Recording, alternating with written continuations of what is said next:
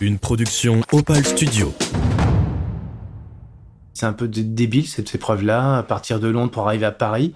C'est 140 km en courant. Traverser la Manche à la nage, à vol d'oiseau, c'est 33 km. Et comme a la dérive avec les courants, moi j'en ai fait 60 le jour J. Et après, on a 300 km de vélo très très vite, je suis confronté à des difficultés que j'avais pas prévues, euh, un orage pendant les trois premières heures. Donc j'ai trois premières heures de nage très compliquées. Après l'enduroman, je savais qu'il y aurait une période compliquée pour moi parce que je l'avais vécu à 26 ans après l'embraman, pour moi qui était un aboutissement. Puis après, j'ai fait vraiment ma petite crise, quoi. Enfin, pour certains, diront peut-être ma grosse crise aussi. Bonjour à toutes et à tous. Aujourd'hui, on accueille Cyril Blanchard, ancien recordman de l'enduroman. Cette épreuve est le triathlon mythique entre Londres et Paris où Cyril a été le premier à casser la barre des 60 heures. Il nous raconte comment il se prépare pour ce genre de défi d'ultra-endurance et comment il accompagne les athlètes à atteindre leurs objectifs sportifs et personnels. Préparez-vous, son histoire de sport commence là. Je suis Cyril Blanchard, j'ai 48 ans et passionné par le sport, sport outdoor, sport nature, dépassement de soi. Et donc j'ai découvert la discipline du triathlon à l'âge de à peu près 20 ans, enfin 18-20 ans. Mais mon sport de base, euh, c'est la natation. Donc je nage depuis que j'ai l'âge de 5 ans et euh, quand je dis je nage, euh, je nage correctement. J'ai jamais été un grand, grand, grand compétiteur, niveau national, mais pas plus. Et ce qui me plaisait dans la nage, moi, c'était surtout de faire des apnées, d'aller tout au fond et de, de dépasser déjà mes propres limites. Euh, mon histoire avec la natation, en fait, elle s'est faite euh, par nécessité parce que comme je suis né avec un souffle au cœur et puis euh, donc de l'asthme, donc j'avais un traitement dès la naissance. Hein, on m'a mis dans une couveuse et donc des, problématiques respiratoires, notamment dans des milieux humides où il y a les acariens, etc., où je respire plus du tout. Hein, donc, bah 5 ans, euh, mes parents m'ont mis au sport, mais moi je marchais déjà. Mon père, était très nature, donc il m'emmenait faire des randonnées, euh, des choses comme ça, faire des randonnées, des balades en tout cas. Et puis euh, donc j'ai commencé par le judo, mais ça s'est très mal passé parce que le judo c'est des environnements où il y a beaucoup de champignons sur les tatamis, etc. Donc j'ai été pas bien du tout. Donc l'année suivante, bah, c'était natation. Donc on m'a mis à la natation pour le médecin avait dit recommander ça à ma mère. Mettez-le dans une piscine, il va apprendre à respirer, et puis ça, ça très bien se passer. Et j'avais une certaine affinité avec le milieu aquatique ça, le mettre dans l'eau. J'ai fait toute ma jeunesse, moi, en fait, en tout cas dans des piscines. Ça, euh, compétition, euh, malgré tout, mais c'est pas un super niveau, mais suffisamment pour euh, m'amuser en tout cas et avoir des, des résultats au niveau départemental, puis régional, et en national, mais c'était plus en relais. Donc finalement, c'est là que j'aimais la, la, natation. C'est pas pour le côté sport individuel, mais c'est pour le côté partage, être en relais, se dépasser ensemble en fait et réussir. Parce qu'on a gagné un titre de champion de France, mais c'était vraiment pour moi mon seul titre en natation et ça a été en relais.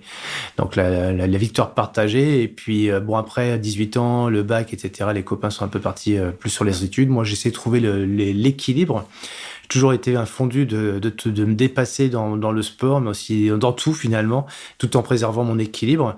Et à 18 ans, quand les autres ont lâché, moi j'ai continué et euh, en ayant mon bac aussi. Et puis après euh, prépa HEC et compagnie, beaucoup de, de travail. Mais malgré tout, euh, je voulais toujours faire le sport et le triathlon est venu à moi parce que je me suis mis à courir. Je voulais faire mon marathon en fait à 18 ans, comme mon papa en fait, qui lui a fait était un des pionniers du marathon de Paris. Donc je le voyais, ça me ça me stimulait, j'avais vraiment envie de courir comme lui. en tout cas, de faire le marathon, symbolique, c'était vraiment l'apothéose pour moi. Et euh, on m'a dit c'était un peu jeune à 18 ans, donc j'ai attendu 20 ans pour faire mon marathon. Et puis après, de fil en aiguille, euh, en école de co euh, à Paris, mon meilleur pote me dit vas-y, prends un vélo et puis on va faire du triathlon. Quoi. Donc on, on avait une vie un peu de barjot, quoi. On nageait le soir, le, midi, on prenait un sandwich, on allait courir. On avait les cours, évidemment. Et puis en plus, pour, pour ajouter des choses, bah, en fait, il fallait aussi gagner sa vie, hein, payer ses études, son matériel et tout. Et donc, je, je travaillais à l'époque chez GoSport. Donc, j'articulais tout ça entre le travail, les études et le triathlon, et puis une vie euh, affective aussi à côté. Pendant les études, euh, donc j'apprends euh, à jongler et puis à faire mon triathlon. J'étais, j'avais la chance d'être au Racing Club de France, donc déjà aussi, euh, même si j'étais pas dans un super niveau moi, puisque je faisais beaucoup de choses à côté, ça me permettait quand même de côtoyer les meilleurs, Stéphane Poula notamment, et puis bah de nager avec eux, parce que comme j'étais pas trop mauvais nageur, j'arrivais à peu près, je dis bien à peu près à les suivre. Par contre, quand il fallait à la piste courir, non là, j'étais complètement ridicule. J'ai pas une très belle foulée, je suis, j'ai une foulée rasante, je suis plutôt l'économie, et ce qui m'a fait très vite comprendre que je serais mieux dans le, des formats plus long. Donc j'ai eu 26 ans, un peu plus tard quand même, bah, je me fais à faire mon Ironman parce que sur des distances olympiques, j'étais pas forcément bien à ma place. J'étais vite largué et je me suis dit bah tiens pourquoi pas des Ironman? Donc j'ai fait mon Ambraman à 26 ans et c'était un peu un, bel aboutissement pour moi parce qu'en plus je, travaillais à côté, j'avais déjà un beau boulot chez Decathlon, j'étais directeur de magasin, je faisais mon l'Ironman, j'avais ma vie familiale, j'étais papa aussi en plus déjà, elle est à 26 ans.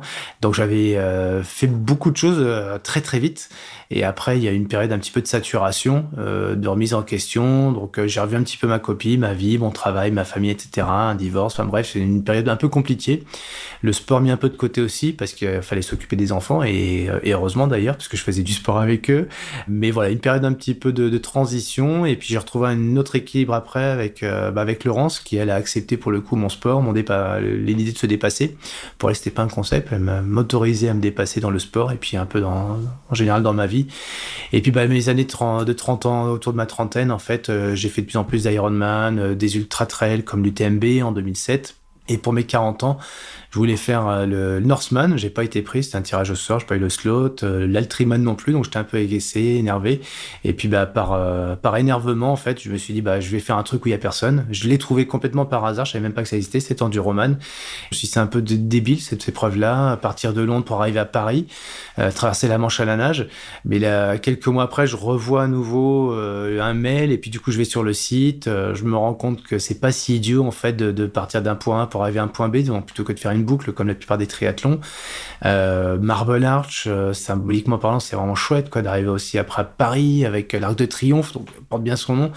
Et ça a commencé à vibrer en moi. Puis ben, j'ai appelé l'organisateur, il m'a dit euh, Cyril, we want a French who finish the, challenge, etc. Il me dit voilà, en gros, il me séduit. Et moi je dis bah je, ouais, j'ai très très envie.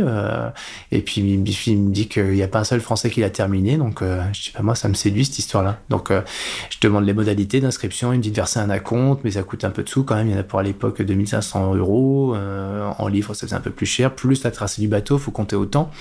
Et ça, c'était en 2016. Donc aujourd'hui, autant dire que ça a augmenté avec euh, l'Angleterre qui est partie de l'Europe, etc. Donc c'est vraiment un vrai budget. On considère aujourd'hui pour faire un enduroman, il faut un budget à peu près au moins 10 000 euros. Euh, si on y met tout, 15 000. Et si on veut vraiment se faire plaisir, 20 000 euros. Donc c'est un vrai budget, c'est un vrai projet. Et quand je m'y suis inscrit pendant un an, alors j'ai continué de travailler, j'étais directeur général d'une grosse boîte à l'époque, avec pas mal de salariés, mais je me suis organisé, j'ai structuré vraiment ma préparation euh, pour vraiment être prêt le jour J pour cette épreuve, et avec le soutien de ma femme Laurence qui m'a vraiment soutenu dans cette épreuve-là.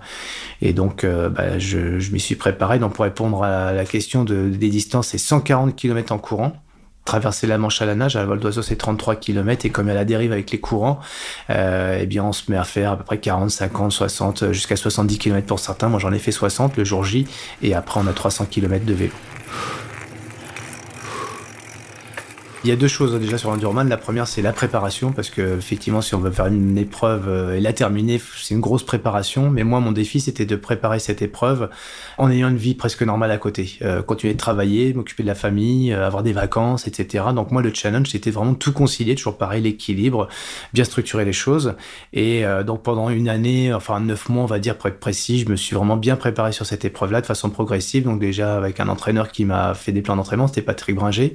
Ensuite, le sommeil, la récupération est un facteur vraiment clé pour moi, pour savoir comment j'allais vraiment euh, absorber tout cet entraînement dans ma préparation, bien dormir, moins dormir, mais mieux. Et puis, euh, donc, j'ai suis allé voir un spécialiste du sommeil, François Duforest, qui m'a vraiment euh, fait des analyses dans tous les sens sur le sommeil pour vraiment optimiser ma récupération. En gros, ce qui s'est passé dans la préparation, j'ai rencontré beaucoup de gens, des spécialistes dans toutes les disciplines pour la préparation euh, physique, mais aussi la préparation invisible, la nutrition, le sommeil, comme je disais, euh, etc. Toutes ces rencontres m'ont permis vraiment de me rendre compte qu'en ayant des experts dans son équipe, ce que je ne faisais pas avant, parce que je faisais tout tout seul, en fait, je me préparais un peu, euh, un peu mode bourrin. Bah, pour cet enduroman, c'était tellement dur qu'il fallait vraiment ouvrir mes chakras et comprendre qu'il y a des personnes qui allaient m'aider, m'accompagner. Donc cette préparation s'est plutôt bien passée grâce à l'aide de personnes et d'experts. Et puis après, ben, je, quand le, départ au mois de juin, fin juin, euh, s'est fait, bah, il y a une vraie difficulté que je n'avais pas prévue. C'était en fait euh, les coefficients de marée. Parce que ça je le savais pas à l'époque. En fonction des coefficients de marée, de la lune, etc. Ben, en fait, on peut avoir une traversée de la Manche qui est plus ou moins chaotique. Et moi, j'étais pas sur une bonne semaine. Alors, on a toujours des difficultés de façon sur cet enduroman. Ça peut être euh, euh, la météo, ça, quand on court, parce que le parcours course à pied est quand même assez difficile, hein, même si on croit qu'il n'y a pas beaucoup de dénivelé, mais il est à la fin. La fatigue au bout de 140 km, euh, là c'est vraiment usant et c'est, on y laisse beaucoup de jus. Donc arriver sur la natation pour moi avec le plus de jus possible. Mais pour le coup, bah, quand je traverse la Manche, euh, j'ai du vent, ça c'est, j'ai les coefficients de marée qui sont pas bons, et euh, donc très très vite, je suis confronté à des difficultés que j'avais pas prévues. Euh, plus en plus, c'est rajouté un, un, orage pendant les trois premières heures, donc j'ai trois premières heures de nage très compliquées quand on fait l'enduroman, on peut avoir ces avaries, c'est normal, ça fait partie de, cette, épreuve avec ses difficultés prévues ou pas prévues. Mais si on commence à psychoter euh, pendant une heure en se disant ça va être 10 heures, 12 heures, 15 heures comme ça tout du long, c'est pas possible. Donc euh, moi j'avais été préparé mentalement pour être vraiment connecté dans l'instant présent, pas me laisser envahir par des mauvaises pensées, euh, pas me laisser perturber par ce que sera la, la suite dans une heure ou deux, c'est être vraiment focus sur l'instant présent.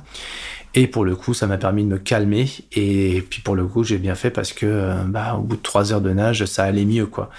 Mais il y a un mais. Quand on traverse la Manche à la nage, le plus dur, c'est pas le départ, c'est pas le milieu, c'est la fin en fait. Donc quand on a fait 9h, 10h, 15h, pour certains 20 heures de nage, bah, en fait, on sait qu'on arrive face aux falaises françaises là, et c'est là que c'est le plus dur parce qu'il y a le plus de courant. Euh, et donc moi en plus, euh, bah, comme beaucoup, hein, souvent, si on fait en 9-10 heures, bah, en, général, on arrive autour du Cap Griné. Mais quand on n'a pas nagé assez vite ou quand il y a eu des avaries, etc., bah, on loupe le Cap Griné, ça nous fait rallonger quand même de 2-3 heures, voire plus pour arriver euh, bah, sur les côtes françaises. Et moi, c'est ce que j'avais vraiment pas prévu. Je j'avais prévu de faire 12 heures et ça s'est fait en presque 15 heures. Voilà. Donc, euh, et la fin, si j'ai pu le réussir, bah, c'est parce qu'il y avait là aussi une équipe à côté de moi pour me soutenir parce que si je m'étais écouté moi, j'aurais vraiment lâché, quoi. Mais il y a eu l'équipe, il y a eu Laurence. Laurence, elle m'a envoyé une grosse dose d'énergie à un moment où clé où j'allais abandonner. Et grâce à elle et bah, sa stimulation, ça m'a permis de retrouver une énergie euh, 14 heures de nage. Je sais pas d'où c'est venu, mais c'était un peu divin cette histoire-là. Et là, euh, bah, parce que la plupart des euh, le, ressentent peut-être aussi à un moment donné euh, cette ressource qui vient d'un petit peu nulle part et qui fait que bah, on arrive au bout et, puis après on peut finir le vélo euh, un peu plus sereinement, même s'il y a de la fatigue, donc faut être vigilant. Et moi ça, ça je m'étais bien préparé sur ça et donc l'épreuve je l'ai fini en 59 heures, presque 60 quoi. Et là, je bats le record de, de l'Australien, qui était censé être indétrônable.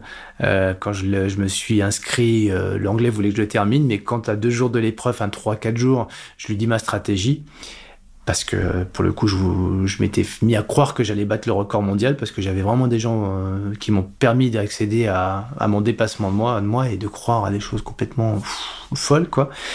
Et ben, euh, je dis à l'anglais, l'organisateur, je vais démarrer la nage au bout de 24 heures en fait, donc euh, avec 6 heures de récupération. Donc ça veut dire courir en 18 heures, faire 6 heures de récupération et après partir pour nager. Et là, l'anglais me dit quelques jours avant, non, non, c'est pas possible, tu peux pas faire ça, quoi. Je ne t'autorise pas à faire ça. Ben, je dis, oui, Edgar, moi, c'est ma stratégie, c'est comme ça que j'ai prévu la chose, on négocie, puis il me dit, bon, bah, ok, vas-y, mais il me dit, en gros, vas-y, mais va te, va te casser les dents, quoi. Mais moi, je me suis pas dit, je vais me casser les dents, je me suis juste dit, c'est la stratégie, c'est comme ça qu'on a prévu la chose avec toute mon équipe, donc je peux pas changer le truc, euh, et donc on fait comme ça. Donc j'ai pas lâché, c'est une des rares fois dans ma vie où j'ai pas lâché parce que je suis quelqu'un qui est plutôt souple et qui essaie d'écouter globalement, même si souvent j'ai mes convictions. Et là bien m'en a pris de, me faire confiance à moi et, puis pour le coup bah on a montré à l'anglais euh, qu'on était capable de le faire et il était content hein, qu'on ait battu le record. Mais euh, voilà l'ancien record c'était 61h30 donc hein, je l'ai je l'ai battu que d'une heure 30 on va dire. Ce qui peut être pas mal, mais en fait aujourd'hui il, a, été battu après euh, par Julien Deneyer, un Belge, qui l'a fait en 52h30. Donc là, il pulvérise le record. Mais le pauvre, quelques jours après, le, le, le challenger d'après le bat de 2 heures, un Indien qui s'appelle Meyank. Et moi, j'ai eu le, plaisir d'accompagner Lionel Jourdan, euh, qui, est, le nouveau détenteur du record hein, mondial, puisque moi je l'ai accompagné pendant deux ans. Euh, je l'ai coaché moi sur la partie mentale, enfin pas mal de choses, avec Cédric Fleurton qui faisait, faisait ses plans d'entraînement à Lionel. Et Lionel a battu record à son tour. Euh, c'était tendu, hein, c'était pendant la période Covid en plus, mais euh, on, a vraiment bien bossé avec Lionel. Aujourd'hui, le record, il a passé la barre à moins de 50 heures, donc c'est à 49h30. Pour le coup, le nouveau record, lui, il nage moins vite. Euh, donc je pense qu'il est encore allé chercher hein, quelque part. Euh, mais il a couru plus vite, récupéré beaucoup moins de temps. Donc en quoi on va vraiment péter des, euh, des dogmes. On croyait que c'était pas possible. Bah, Lionel a prouvé que c'était possible de courir et quasiment d'enchaîner avec la nage. Et une fois là, après avoir nagé, de quasiment enchaîner avec le vélo. Et quand on met tout bout à bout, je pense que si aujourd'hui on a les planètes sont alignées avec un super challenger, on va être, on va peut-être pas être loin de 45 heures quoi. Mais là, il faut que les planètes soient alignées. Et donc Lionel il a mis la barre quand même très très haut et bon courage à celui qui battre leur corps. Après l'enduroman, je savais qu'il y aurait une période compliquée pour moi parce que je l'avais vécu à 26 ans après l'embraman, pour moi qui est un aboutissement, 26 ans, faire l'embraman, c'est trop génial. Et puis après, j'ai fait vraiment ma petite crise, quoi. Enfin, pour certains, diront peut-être ma grosse crise aussi. Euh, dépression, peu importe le terme. Je sais pas, c'est une dépression. Moi, en tout cas, j'étais pas bien. J'avais plus de goût à faire grand chose, ce qui était compliqué pour, euh, bah voilà, la vie familiale. Hein. Dit tiens, le gars, il pense qu'à lui, euh, il est triste. enfin, franchement, franchement, c'est pas cool, quoi. Mais oui, tous les sportifs ont tendance à se dire derrière, bah qu'est-ce que je vais faire maintenant? Et puis bah forcément au niveau hormonal aussi, au niveau euh, sentimental, au niveau à tout point de vue en fait, il y a, y a, un vide quoi. Euh, et c'est dur pour l'environnement, mais c'est comme ça. Donc euh, comme le dit d'ailleurs Fabien Gillot, qui a été champion multiple champion olympique, un des meilleurs médailles, c'est l'athlète français le plus médaillé en natation, je crois d'ailleurs. Et Fabien dit cette phrase magique est tellement évidente, on ne trouvera jamais en dehors du sport les mêmes émotions, les mêmes sensations, ça n'existe pas. Voilà, donc faut savoir faire le deuil, d'où cette petite morde après un grand événement sportif, une forme de réalisation. Et comme je m'y attendais un petit peu et que j'avais pris un peu de bouteille, à 42 ans, ça, ça m'a fait moins mal. Je me le suis pris. C'est Laurence, ma femme, qui m'a dit, euh, euh, ouais, ouais, on a eu quand même quelques crises hein, tous les deux parce que euh, voilà, le, goût à moins de choses, etc. Donc, mais bon, j'ai la chance d'avoir une femme qui s'exprime, qui me dit ce qu'elle pense et qui me remue, qui me challenge pour être poli. Non, mais elle me secoue, hein.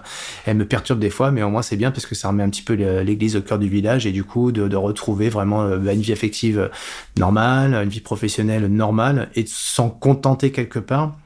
Mais on a quand même besoin de se challenger. Alors moi, pour le coup, je suis pas dans le plus. Je vais pas chercher à battre mon corps, je vais pas chercher à, faire encore plus dur. Mais l'enduroman, c'est une épreuve qui est pas très belle. Ça, on se le dit tous. Moi, j'entraîne des pas mal de personnes maintenant sur cette épreuve-là. Et à la fin, tout, quand elle est terminée, bah, il y a un petit goût d'amertume parce qu'en fait, euh, courir 140 euh, km le long du national, c'est pas top et c'est presque dangereux. Traverser la Manche à la nage, alors oui, c'est l'Everest de la nage et c'est dur, mais euh, c'est un peu dégueulasse, quoi. Hein. L'eau, elle est, l'eau, elle est dégueu. On a, on prend le mazout c'est c'est pas très sexy quoi. C'est pas très beau hein. Euh, ça fait pas vibrer quand on y est.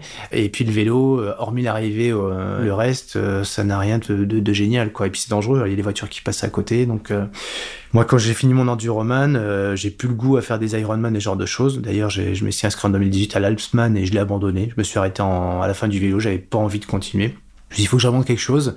Et euh, je me suis mis à imaginer une épreuve quoi. Euh, un peu plus quoi. Et dans je sais pas il y a le mot summum qui est venu dans ma tête. Je me suis dit tiens je vais créer le summum. C'est quoi le summum pour moi?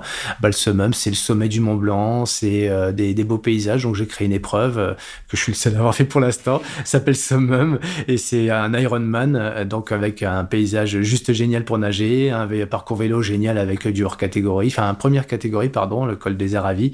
Et puis après une fois qu'on arrive à Saint-Gervais c'est de faire l'ascension du Mont Blanc et c'est de faire cette cet, Ironman entre guillemets en moins de 24 heures. Et ça, je l'ai fait euh, l'année dernière, c'était en 2021. Et donc je l'ai réalisé en 23h30. Donc j'ai créé ma propre épreuve, euh, voilà, et j'ai fait ce qu'on appelle un one shot, c'est un aller-retour Mont Blanc euh, avec un Ironman dedans en moins de 24 heures. Donc ça c'est une, épreuve qui pour moi, voilà, me, me plaît beaucoup. Alors, je sais que chez Raconte ton sport, euh, vous êtes euh, hyper sensible sur le, dépassement de soi, sur le, sportif avec sa carrière, et, puis vous parlez aussi d'ailleurs souvent de, la petite la petite mort, la fin d'une carrière. Et ça, pour moi, c'est je l'ai pas connu parce que j'ai toujours eu la chance de, de privilégier l'entrepreneuriat avant mon sport. Euh, quand j'étais étudiant, c'était les études et après le sport. Quand j'étais euh, salarié, c'était mon boulot et parce qu'il faut bien m'alimenter et alimenter la famille. Et puis le sport, c'est un plaisir. Mais les sportifs, quand ils sont engagés à 100% dans un projet euh, sport, Jeux Olympiques, Championnat du Monde, etc., bah, c'est vrai que quand ils sont à l'apogée de leur carrière, s'ils l'atteignent ou même s'ils ne l'atteignent pas, quand la carrière se termine, bah, c'est compliqué. Donc moi, je me suis empris de ce sujet-là parce que ça me touche de voir des sportifs qui ont une super valeur sur les terrains de jeu, des terrains de sport. Et quand ils arrivent bah, dans le monde euh, professionnel, bah, ils, souvent ils savent pas trouver leur place. Au niveau salarial, c'est pas évident pour eux parce que c'est un peu des, personnes qui ont un super mindset, qui ont plein de soft skills, mais mis en entreprise, c'est ils trouvent pas toujours leur place. Et puis bah, créer leur entreprise, c'est pas si simple que ça. Donc on a créé un concept s'appelle Champion de ma vie avec le M Lyon Ce concept-là, on est en train de le dupliquer pour faire en sorte d'accompagner les sportifs de haut niveau euh, sur leur prise de parole, comment euh, s'approprier leur prise de parole pour adopter euh, un message authentique qui est le leur et que ce message-là soit plus fort que ce qu'ils incarnent eux en tant que personne. Donc on n'est pas sur du branding. Souvent les marques, elles aiment bien avoir des sportifs parce qu'ils ont des médailles, parce qu'ils ont une gueule, etc. Mais on s'intéresse pas toujours à ce qu'ils racontent. Et nous, l'idée, c'est de mettre en avant plutôt leur histoire, faire du storytelling pour pouvoir en faire une valeur euh, en tant que marque. Et du coup, bah, c'est eux qui détiennent cette, cette marque-là et qui peuvent transposer soit en tant qu'entrepreneur parce qu'ils vont créer une entreprise, soit en tant qu'égérie s'ils veulent être euh, associés à une marque, en tant qu'influenceur. Mais c'est pas eux, c'est surtout ce qu'ils disent et ce qu'ils racontent euh, qui va être important.